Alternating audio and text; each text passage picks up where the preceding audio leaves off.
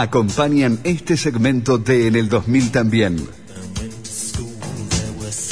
Fundación Banco de Entre Ríos y Fundaciones Grupo Petersen. 20 años trabajando por la excelencia en la educación y la cultura. Sobre aulas y alumnos. En el 2000 también. Marisa Massa.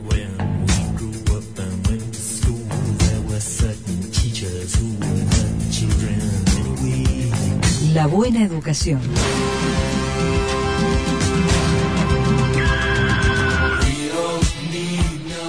Profesora Marisa Massa, ¿cómo va? Hola Antonio, buenas tardes para vos, para Sebastián, para Fabián y para nuestra para nuestra audiencia. ¿Cómo andamos? Bien, bien. Escuchaba hoy al inicio del programa las vestimentas de ustedes y digo cuando vuelva a ir presencial voy a tener que pensar que ponerme para estar a la altura Sí, de mis sí, compañeros sí, sí. de radio. Yo te, yo te aconsejo Pampero, 25 de junio y Buenos Aires. Pero hablando de presencialidad, ¿por qué no venís más? Vos te estás haciendo un poco el vos, Teresita, la profesora Arbacetti, se, se- se están vagueando un poco, me No, parece. yo creo que estamos ajustándonos a, a las, a las este, situaciones epocales. Ajá. Podemos hacerlo así, hagámoslo así. Ah, claro, qué viva que sos. Nosotros, como dos soldados, todo el, todos los días acá. Y- Bueno, pero ustedes son comunicadores, ustedes Claro. tienen otros roles. Claro, claro. Es distinto, es distinto que nosotras. Ujú. Bueno, Pero aprovecho. cuando, cuando quieran Sí. vamos. Bueno, Yo sal- voy. mando saludos a Bernardita, que nos está escuchando, de paso cañazo. Bueno, vi que mm, eh, vi que, que el tema que te importa hoy es el de la educación técnica. ¿Por, por qué en este momento?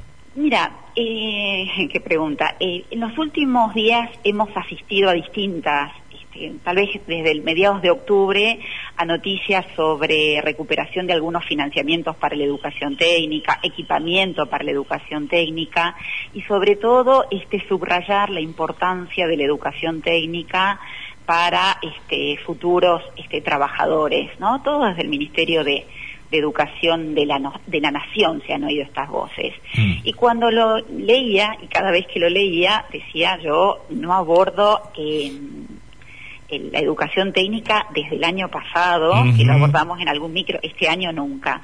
Entonces dije, bueno, vamos a hablar un poco de este, educación técnica. Mm. Y mm, hay un, un- un libro interesante que se llama Evolución de la Educación Secundaria Técnica de los profesores eh, Giorgio Solfa, Sierra y Besio. Y ellos relatan eh, críticamente, diría yo, el nacimiento, el deterioro y el resurgimiento o el posterior crecimiento de las escuelas técnicas. Y tienen algunas este, puntuaciones que me parecen interesantes. Por ejemplo, muestran cómo eh, en 1860, con las escuelas de artes y, y de oficios, eh, se inicia eh, este, como el- el- el- la gestación de lo que serán después las escuelas técnicas.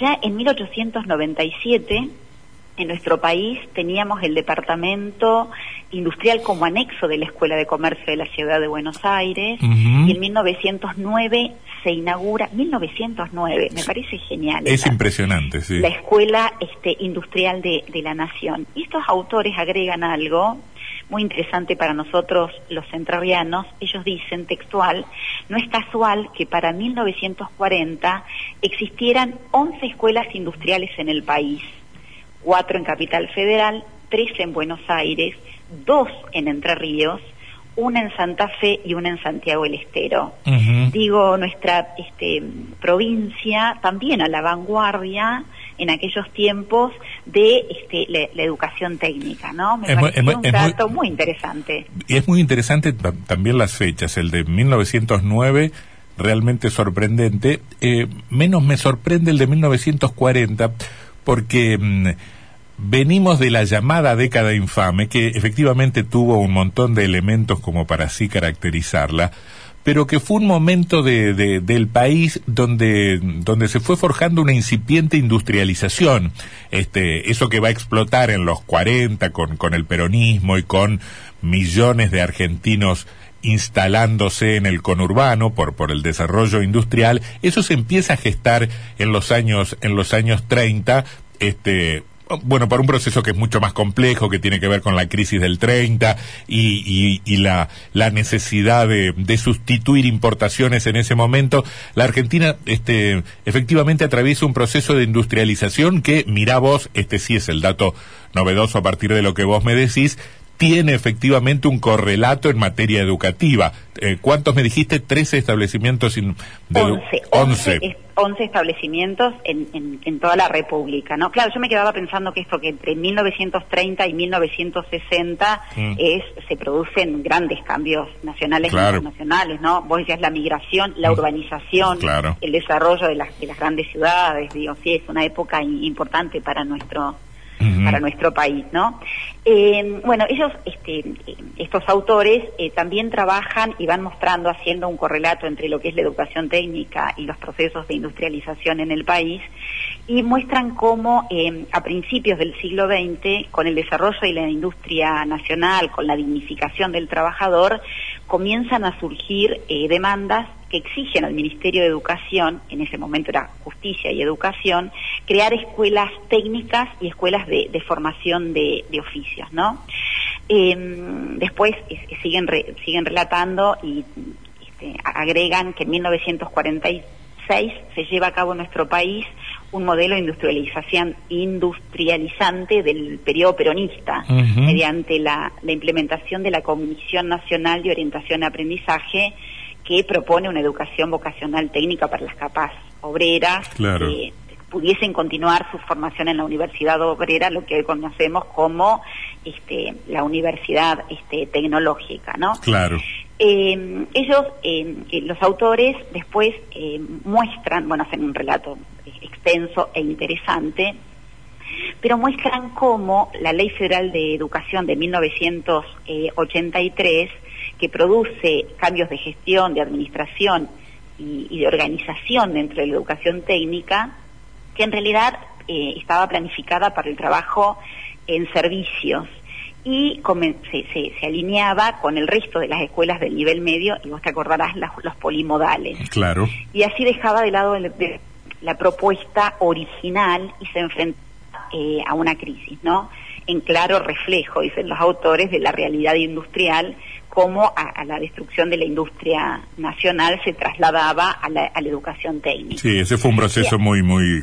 Muy lo- triste, ¿no? Muy triste y, y muy evidente también lo, lo, lo, lo- vimos este, en, en nuestra en nuestra experiencia vital. Hay un intento de recuperación posteriormente de la educación técnica. Sí, después, este, mm, eh, en el 2005, con la sanción de la Ley de Educación Técnico Profesional, la 26.058, y después, en el 2006, la Ley de Educación este, Nacional eh, pretende dejar atrás la descentralización de la educación, reestructura la educación técnico profesional y de alguna manera este, intenta revalorizar la, la- la formación, ¿no?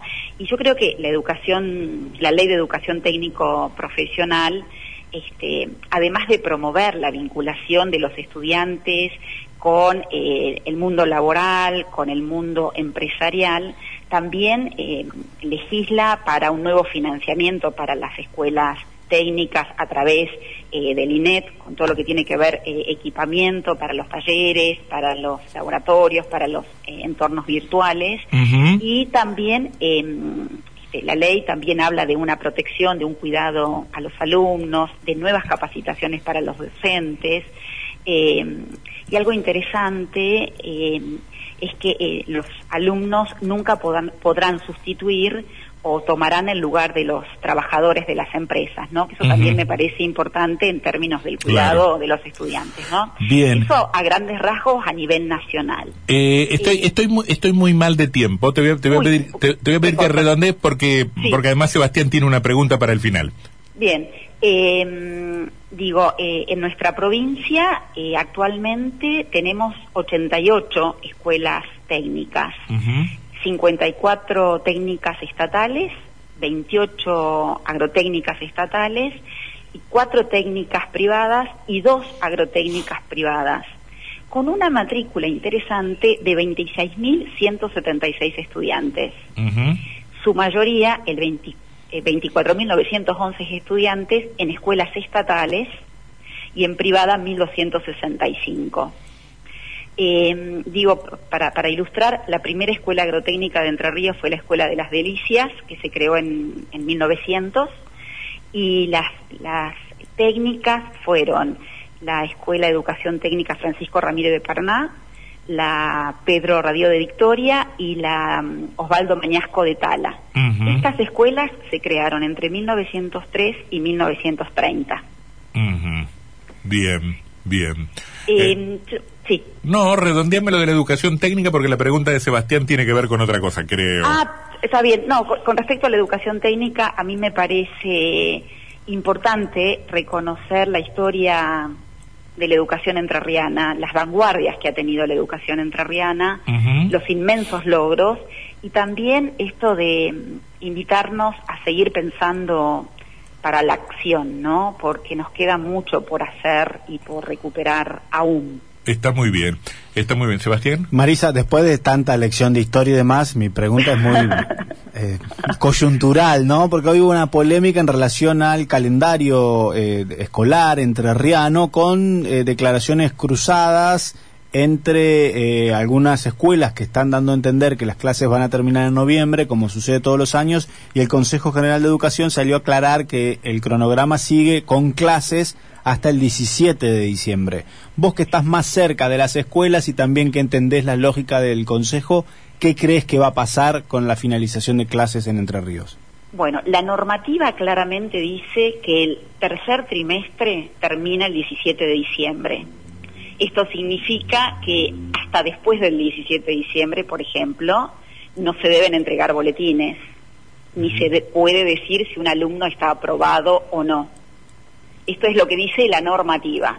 Y de ahí las escuelas que margen de terminar Mira, antes el creo, dictado. Yo creo que va a haber una, una cuestión de que algunas escuelas van a terminar eh, antes o van a intentar terminar antes, están violando la normativa, ¿no? Pero Mm. esto que, que- que ocurre como este, por usos y costumbres eh, y que van a quedar, eh, se van a quedar trabajando o atendiendo con los chicos que estén con lo que llamamos promoción acompañada o recuperación o como antes decíamos que nos llevábamos materias, ¿no? Eh, yo la, la- la escuché a la directora departamental, a la profesora este, Ramírez, explicando claramente esto que yo decía inicialmente, ¿no? El 17 este, de diciembre terminan las clases y deben de permanecer todos los estudiantes. Y digo, si se ha dispuesto así, yo digo, hay que cumplir la norma y hay mucho por seguir enseñando. Ha sido este un año atípico y el año pasado un año de ausencias y se puede seguir eh, este, repasando y se puede seguir este, enseñando. Bien. Creo que vale la propuesta este, provincial, ¿no? Bien. Eh, Marisa, un beso, muchas gracias. Bueno. Ha- hasta la semana que viene. Hasta la semana que viene, hasta luego. Chau, chau.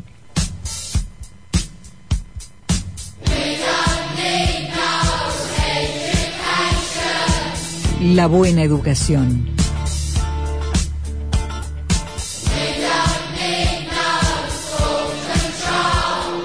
Marisa Massa. Acompañaron este segmento de En el 2000 también. Fundación Banco de Entre Ríos y Fundaciones Grupo Petersen.